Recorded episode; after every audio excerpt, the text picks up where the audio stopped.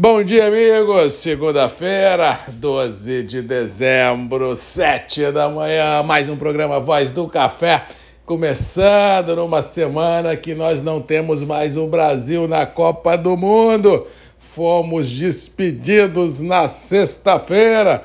Infelizmente, mais essa alegria futebolística brasileira ficou no passado e vamos encarar a semana sem grandes feriados, sem grandes part-times, como diz o outro, né? Temos que trabalhar full-time nessas duas semanas que restam para acabar o ano, para ver se consegue colocar a casa em dia e torcer para daqui a quatro anos, quem sabe, a gente possa ter a alegria outra vez do futebol da seleção brasileira contagiando tudo e todos. Mas como o jeito já não tem, jeito tá dado, vamos tocar a bola para frente vamos trabalhar porque é o que nos resta.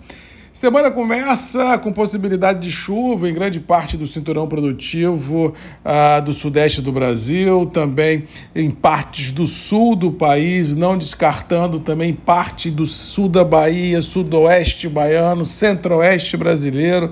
Mais uma vez, a semana começa com o mapa pintado de chuva de norte a sul, de leste a oeste. Só vamos torcer para que essas chuvas não tragam destruição, não tragam dor de cabeça, não tragam granizo e ventania, mas que tragam sim esperança para o próximo ciclo produtivo e que ela venha com bastante calma, sem grandes volumes, porque também grandes volumes de chuva complica, porque a terra fica saturada de água e algumas produções como os cinturões verdes das grandes cidades ah, ficam numa situação inimaginável porque as plantas ficam atoladas na lama, não conseguem ganhar o seu perfil vegetativo ideal e assim complica a vida de tudo e todos. Eu acho que tudo na vida, quando passa da conta, passa da conta e isso complica toda a situação. Mas a princípio o que temos é isso, chuva, só vamos torcer para que ela venha tranquila e traga esperança. Com relação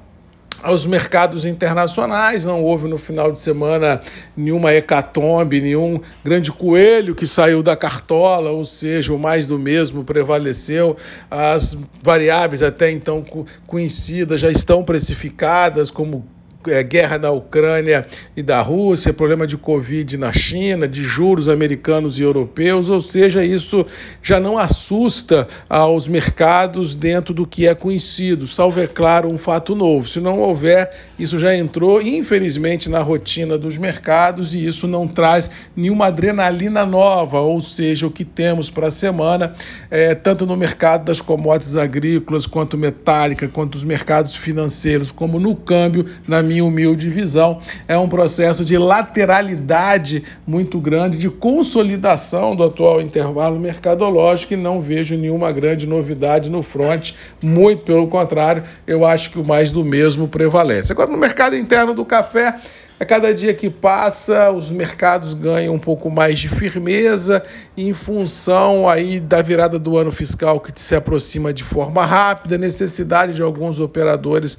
de talhar compromissos ainda para 2022 e logo no início de 2023 tem deixado algumas qualidades sob pressão e preços em alta, tanto em Conilon quanto Parabe, que eu acho que vai ser a tônica da semana. Eu acho que a gente vai ter aí a semana toda marcada por bastante ansiedade e preços firmes. Não acredito em derrocada dos níveis, pelo menos no curto espaço de tempo, principalmente no mercado interno, porque independente se bolsa sobe ou cai, aqui eu acho que o mercado já parou, valendo a observação que muitos comerciantes também param ao redor do dia 15, 16, 17, só voltando em janeiro, ou seja, nós estamos aí pelo último suspiro do ano e isso deve dar a tônica dos negócios com preços firmes, tanto para Conilon quanto para Arábica. No mais, vamos, vamos começar a semana, vamos trabalhar, vamos correr a segunda-feira, ver o que, que nos reserva de surpresas e se houver alguma novidade no front, com certeza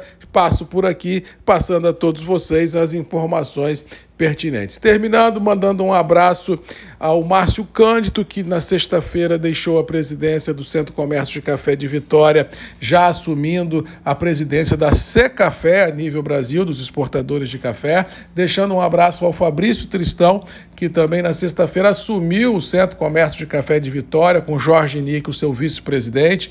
Desejo aos três amigos muita saúde, muita paz, muita resiliência, muito trabalho, porque o setor café precisa que todos os elos da cadeia estejam unidos da produção à xícara, para que a gente possa ter realmente caminhos menos tortuosos por se trilhar, caminhos mais claros por nos guiar e com certeza chegar nessa linha final todos com aquela sensação boa do dever cumprido. Da lavoura à xícara é isso. Nós não vamos estar juntos, nós vamos estar unidos, porque unidos somos um só e um só a gente chega muito mais forte ao nosso destino, levando todas as ansiedades, mas também todas as vitórias junto no mesmo barco. Unidos sempre da lavoura à xícara, a busca de um setor café ainda melhor. Beijo a todos, boa segunda-feira, boa semana. Um abraço do Marcos Magalhães, voz do café. E até amanhã às sete comigo aqui, Grupos e Redes MM, ponto de encontro de todos nós. Beijo, um abraço e até amanhã.